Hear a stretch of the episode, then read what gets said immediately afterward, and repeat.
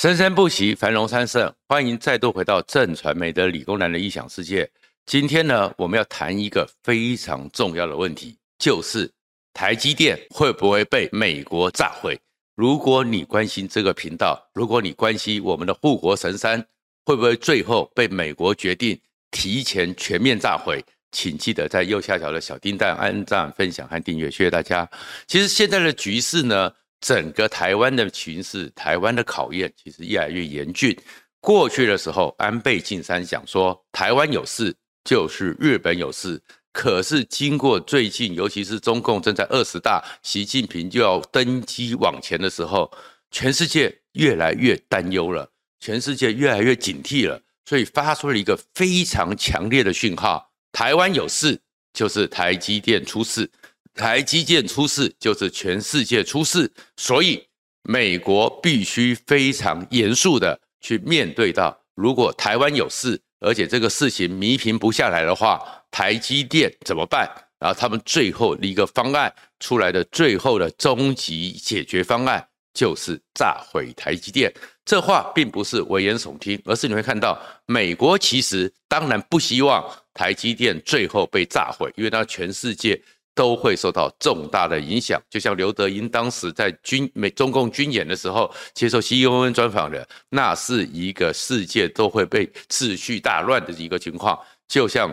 刘张忠谋九十几岁了，还要接受 CBS 六十分钟这个最经典的经典型的政论节目的专访里面提到，绝对不因为台积电台湾被打打了，台积电就毁了，希望习近平要冷静。可是他们为什么持续放出这个消息呢？因为真的发现习近平可能会跟普丁一样，高估了自己，错估了世界，真的会动武打台湾。而如果动武打台湾，对美国还有西方主流世界来讲，他们看到的不是只是关切关爱我们这两千四百万人台湾人，他们更关心的是，如果台湾真的守不住，或者台湾到目前为止。没有产生出让他们相信有乌克兰那样自我防卫的意志的百分之五十、百分之七十，他们可能会为了他们最后的全球利益，把台积电给直接炸毁，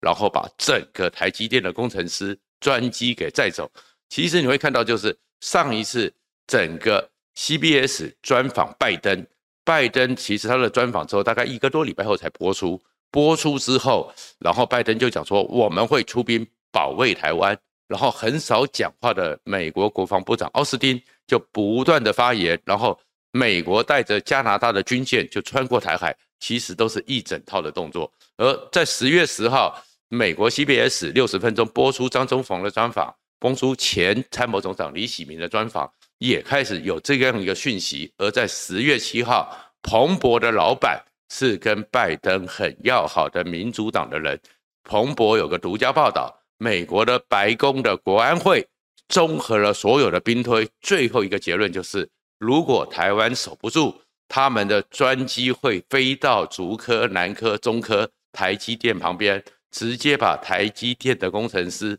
载走，再到另外一个安全的地方，重新去复科整个台积电，因为设备。毁了可以再重新造，设备毁了可能满个一两年都可以重新补齐，但是人才的养成没那么容易，所以台湾机电的人才，美国会直接带走，然后后面再讲，在美国的陆军战争学院就推出了一篇论文，必要时绝对不要知敌，不要知匪，美国会提前在共军解放军占领之前，把台积电的厂房和设备通通炸毁。大家一听。怎么会搞成这样子呢？然后有些红统的人，有些泛蓝的人又在胡说八道。你看美国就不保卫我们，美国就不讲。其实美国其实和全世界是给了一个强烈的讯息，因为台湾太重要了。如果台湾重要，就会像是冷战结束之后的当年的科威特一样，因为当年科威特掌握石油，掌握石油，谁要去拦止了科威特，那都是一个全世界必然干预。其实美国只是在跟中南海跟习近平释放这个讯号，太重要了。因为台积电对美国来讲，那已经不是只是台湾的利益，那是全球的利益。所以你只要真的会伤害到台积电，你可能会取得台积电，美国一定动手。但是美中这些动手之前，台湾呢，你在这个过程中，对不起，你可能就会是一个国际大战略里面没有选择的一个棋子。所以我们也要知道，反正这就是国际上的一个命运。而且为什么会开始讲到这么狠呢？经济学人在九十月十号左右就拍出了一个特别的专题报道，叫做“习近平想要在台北举行他的胜利阅兵”，就好像普丁在也要想要在基辅举行他的胜利阅兵一样。里面是说，其实跟台湾有没有能力，要不要去跟中共接受九二共识？没有关系。跟台湾有没有人要去下跪？没有关系，跟台湾是宣布我要统一还是我要独独立？没有关系。习近平就是一定会想要拿下台湾，因为对习近平来讲，他现在在中国里面立足的基础，共产党在中国里面立足的基础就是民族主义，而这民族主义里面，他们不断的洗脑，就说台湾之所以从中国离开，就是因为当时中国又乱又弱，这是习近平讲的。所以中台湾离开了，那习近平现在要连任下去的理由叫做他的强国梦，中华民族的伟大复兴。所以如果中华民族证明伟大复兴，就是把当年他们认为是因为又弱又乱，所以台湾分离出去，一定要拿回来，这是习近平才有成绩单。所以他要在台北市举办一个他的胜利游行，他的地位就会超越毛泽东，他的权力和他的神威才能够被巩固下来。第二个。拿下台湾，其实这是非常清晰的地缘战略政治的问题。拿下台湾，我们的东海岸的花莲、苏澳这些港口，直接都是深海，可以直接让中国的潜水艇、核子动力潜水，直接不需要在美军看不到的监控之下，直接进入大西太平洋。进入太平洋之后，直接威胁美国，所以第一岛链从此彻底瓦解。美国势力退到关岛，而且关岛不再是后卫的一个基地，而是前线，所以美国会退到关岛和太夏威夷之间，西太平洋就是中国的势力范围，这个就是中国称霸全世界的第一步，所以习近平也一定会这样做。其实经济学人讲这些的状况，就是告诉你说，其实没有什么台湾是因为哪个政党执政。或是谁，而是习近平的野望，就跟普丁的野望一样。一个人要恢复伟大的俄罗斯帝国，一个人要恢复他心目中的强国梦，他们就是一定会入侵，而侵略者都会对自己的军事实力高度的自信，所以而且就算败了，也会像普丁一样蒙着头走到底，所以才会有最后美国他们必须思考最终解决方案。而你说这种最终解决方案很残忍吗？其实我们有很多时候面对国际形势，我们要知道现实就是如此的冷酷。在二战的期间，其实你知道说希特勒当时不是闪电战术，很快的拿下波兰之后，挥兵往西，荷兰、比利时、卢森堡一路就就打进去到法国，法国抵抗了五十天，巴黎投降。可是事实上，一战之前到二战之间。法国的海军很强啊，就因为陆地上被闪电战术坦克大队迅雷不及掩耳，宣布投降了。那法国这么强大的法国海军、法国军舰怎么办呢？其实有的部分呢，就跑到了英国的普兹茅斯港，在那边聚聚集，要继续进行法国人法兰西的光荣而战。有一部分呢，跑到了法属的西印度群岛。而那附近呢，当然跟美国呢、美军呢比较有办法去处理。另外一个就往北非，大量的军队集结在，因为当时的北非不是法属很多殖民地。结果英国怎么处理？因为英国觉得这些军舰太强大了，而且你们国家都投降了，所以如果这些军舰拿到希特勒手里，希特勒就会有一支强大的海军，希特勒就可以去威胁到英国，威胁到美国，威胁到全世界。所以在普兹茅斯那些法国军舰、英国的军舰围起来之后，直接把那些军舰接管，英国人拿走，法国人你就留下来，跟着戴高乐的自由法国运动，以后有机会让你们打回去，英国就接收了。而美国呢，美军军舰立刻集结在法属的西印度群岛，把那里面的法国军舰都接收了，然后英国还有盟军的舰队立刻包围北非，要求法国的军舰你要在半六小时之内全部的缴械投降，把军舰交出来。但是那些法国人觉得说，我怎么可以这样子？我们要奋力一战，我不想不跟德国投降，我干嘛要把我的武器、把我的这些设备交给你英国呢？拒绝。六小时后，英国和盟军开火，那些军舰被打沉，沉到这个地中海里面去，照样，而且整个法国军人死亡一千九两百多人，重伤三百多人，照样这样干，这就是说战争。所以战争其实就是不可能让你知匪。战争的话，就是不可能让你知敌，所以不要想说美国太狠了，怎么样去炸掉台积电？如果没有炸掉台积电，给中国解放军拿到，就好像当年第一次波湾战争，如果没有去处理掉海山，那海山就可以成威胁全世界，就好像普丁用他的天然气，用他的人员，也可以威胁全世界。所以最后的时候断然处置，就好像。北溪二号、北溪一号莫名其妙就被炸了一样，战争就是这么的冷酷。然后另外一个冷酷的话，其实这个东西他们有很多时候大家要知道，面对这个形势，如果真的你要去面对的时候，很多牺牲都要。另外最有名的就是考文垂轰炸，在二战期间，希特勒我们知道他们德国是一个理工非常强的，所以希特勒呢，当时的时候有英格里马电报机。就是他们是用乱数、用机械化的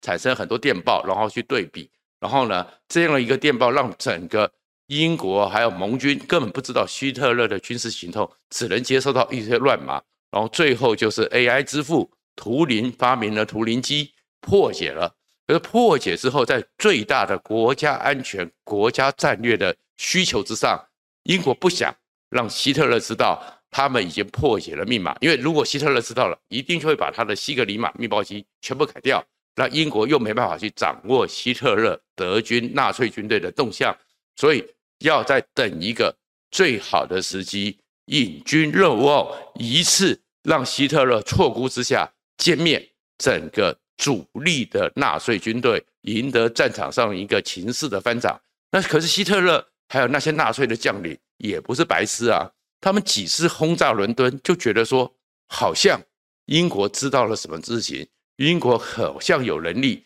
预知他们的行动，所以希特勒就安排了一个叫“月光奏鸣曲”行动，要去突袭过去一直纳粹飞机没有去轰炸、没有去突袭的英国的重要工业城，叫做考文垂，就好像是要去轰炸我们台湾的。重要的一个工业城，当然不是竹科，可能就是桃园中坜杨梅工业区，把它炸毁。那这样东西对英国的整个生产力量当然是重大伤害。然后去测试一下，那中他的行动，英国到底有没有能力预先知道？那英国当然知道，可知道之后，他们就面对一个：如果现在他要来炸考文垂，那我是不是要去防御？我要不要事先做防范？可是事先做防御和防范，希特勒就知道说他的密码已经被破解了，那希特勒就会换一套新的密码，而这个战争就会持续的无限的延长，没有办法一次找到一个机会彻底的重挫纳军、纳粹的军队，让全世界的战争可以提前落幕。在开内阁会议的时候，大家谈了很久，因为不知道该怎么去做决定。最后我们知道那个丘吉尔爱抽烟，丘吉尔。狠狠的猛吸他的雪茄，然后拿起来直接按掉，说给他炸，因为为了更大的国家和世界的利益，给他炸。所以考文锤就是在这个明明英国知道，但是绝对不能泄露国家机密和国家利益之下，被彻底的炸毁，死伤四万人的平民，因为也不能预先撤离，预先撤离就是。所以其实我们会讲这些，就是说。今天之所以会有一个台积电最终方案，重点就在于说，美国真的是思考到，而美国这个讯息也是一个最严重的讯息，就是台积电已经是全世界的利益，所以他当然是希望习近平能够适可而止，不要持续的下来。而至于抢人的问题，因为人才就是也是一样，所以我们今天在面对这事情的时候是。谈到这个时候，我们不要随着国民党那些人胡说八道。啊，怎么美国不理我们？美国要理的是，他当然是希望这个战争，所以他们连最后的底牌都掀出来。他的意思其实是告诉整个中国解放军，你们的野心我们知道，你们最后的得了最后的结果，我也会告诉你说，占领台湾，我一定会用玉石俱焚的方式。这个就叫做当年冷战时期的核威慑对抗，保证互相毁灭。我会把你打入石器时代。但是你说美国真的会走到这最后一步吗？你就看到美国做了很多动作，包含是十月七号的时候立刻出手限制十四奈米以下的设备和服务都不能再给中国。只要你有美国籍的人，你都不能再替中国服务。这个东西一下子。美国还有很多半导体，包含台湾、日本、韩国，整个半导体产值在短短几天受挫两千四百美元，非常的重。但是作为一个捍卫和国家的时候，就是他愿意付出代价，就是硬生生的让你像科磊，美国科磊的工程师就是不准十二号一起到，不准去工作，马上准备撤离，不能帮中国服务，把你中国彻底的断绝。所以。战争或是保卫自己，有时候是要付出惨痛代价的。美国也做到了，而且在这里面我们也看到了，三星股价重挫，台积电也股价重挫。所以其实美国也是告诉你一件事情：如果美国都已经做了决断，全世界再也没有首鼠两端、两面讨好，你必须做个选择。所以台积电和三星，还有全世界半导体，包含台湾的厂商，都要知道，现在就是一个。没有十字路口，只有壁垒分明，而且不惜代价。所以，当这个美中这个对抗已经到这不惜代价的时候，我们台湾只有一件事情，就是不要再听那些鬼扯了。两面讨好，两面逢源，不可能。事实上，一九四九年蔡英文讲的，从那年以后，中华民国得以立足台湾，就是我们在关键时刻做了选择，而那时候的中国选择了。跟着苏联跑，我们选择了跟着美国，最后我们主要茁壮起来了。现在也是到了一个做选择的时代，所以关键的问题是，就是《经济学人》最后的那一样那篇文章，习近平的野望，习近平要来一定会入侵台湾，习近平一定想要在台北举办他的胜利大阅兵。最后，他整个《经济学人》提出这些分析，最后的结论是无痛选择。无痛选项已经没有可能，一定就是要决心对抗，因为你会被侵略。而这个时候，为什么做这些文章的时候，还是问一个问题：蔡英文，你真有肩膀吗？